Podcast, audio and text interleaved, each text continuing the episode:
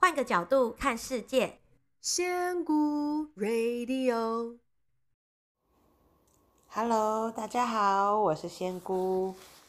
呃，这今天我们要来谈的主题是我最近的偶像萨古鲁，而且我十一月开始我会呃重启我的仙姑读书会。呃，收看方式就是麻烦上脸书粉砖查询仙姑 Radio，然后我每个礼拜三的晚上八点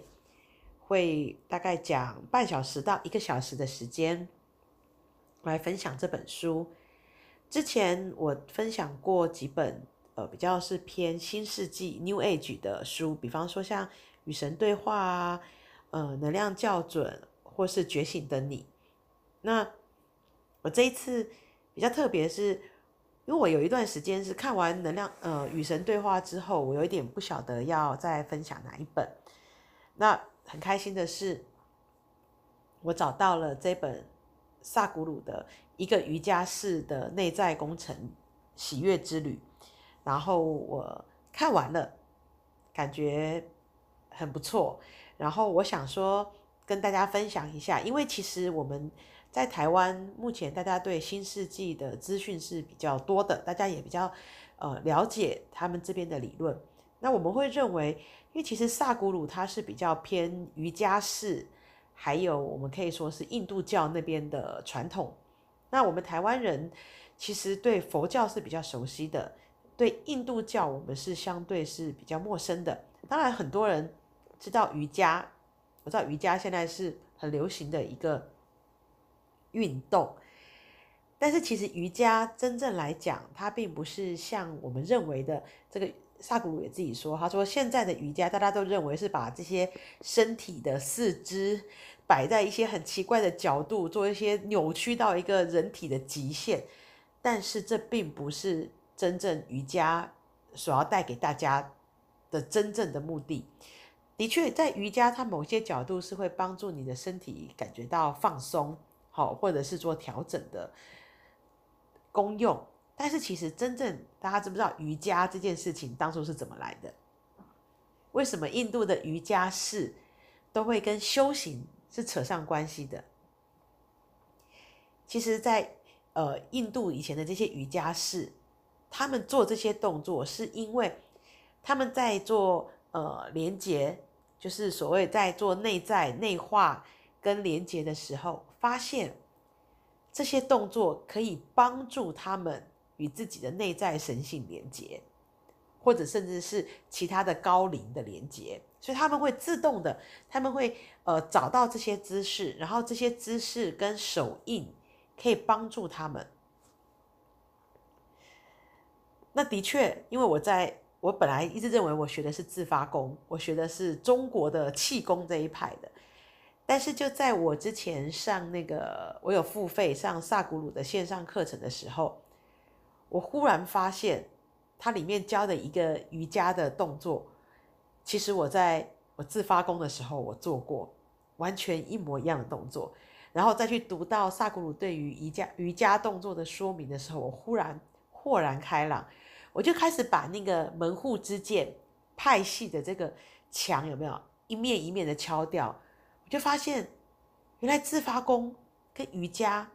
其实是一样的东西，只是有人已经整理好一套系统，他教你怎么做。另外一个是我可能要花比较多的时间摸索，慢慢感受，做出那个动作来。像我今天又做出一个很奇怪的动作，我还没有去查，但是我相信，等我那动作做稳定的时候，有一天我又会知道那个动作是可能是对应到哪一个姿势。所以其实这些真的是没有派系跟门派之别哦，而且其实，在萨古鲁的这本书里面，还有我上他的内在工程里面，你会发现，他跟佛教，甚至是跟新世纪，有着非常密切的相关。当然，有些在呃用词上，或者是一些呃，比方说像分层，就是我们分成几个层面，身体分成几个层面来讨论，这边会有一点点落差。但是你讲到最根本的底层的观念的时候，非常非常的类似，所以我就觉得啊，我想要跟大家分享这本书，一来是因为我最近真的是很喜欢萨古鲁，我有讲过，就是我觉得萨古鲁就是一个我活着我能找到的活着的上师。那另外一个就是，我希望大家能够去看到，其实，在宗教我们的门户之见是很根深蒂固的。那我们可以去了解，其实，在这些我们看得到的表面的分门别类跟派系之之外，它的底层的含义是一模一样的哦。所以我们要敞开心胸去了解每一个部分，每一个。呃，宗教或者是派系，我们不需要去排它。当你去了解的时候，你会发现，其实它几乎是一样的，那就是你内在的答案。所以，这是我想要分享这本书最主要的原因。那另外，它里面有一些小小的练习，我觉得也不错，也是蛮有趣的。因为其实萨古鲁我喜欢他，也是因为他是一个呃很亲民的人，就是一个很容易亲近的人，所以呃。我很喜欢他每次的影片，都很常常是在跟大学生们来问与答，然后的确大学生们问的问题也是千奇百怪的。我很欣赏一个上司愿意这样子去回答那些感觉是你怎么会来问我的那种问题，比方说我有很懒惰的家人该怎么办，然后或者是打手枪可以吗？我真的很佩服。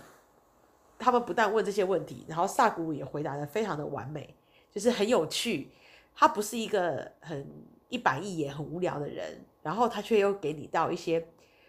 很高角度的回答。所以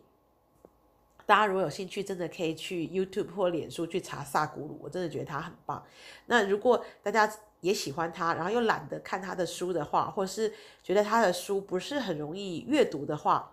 欢迎加入那个。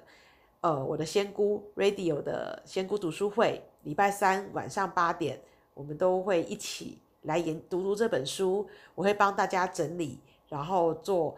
纲要提示，你们可以先听听看，然后再决定要不要来看这本书。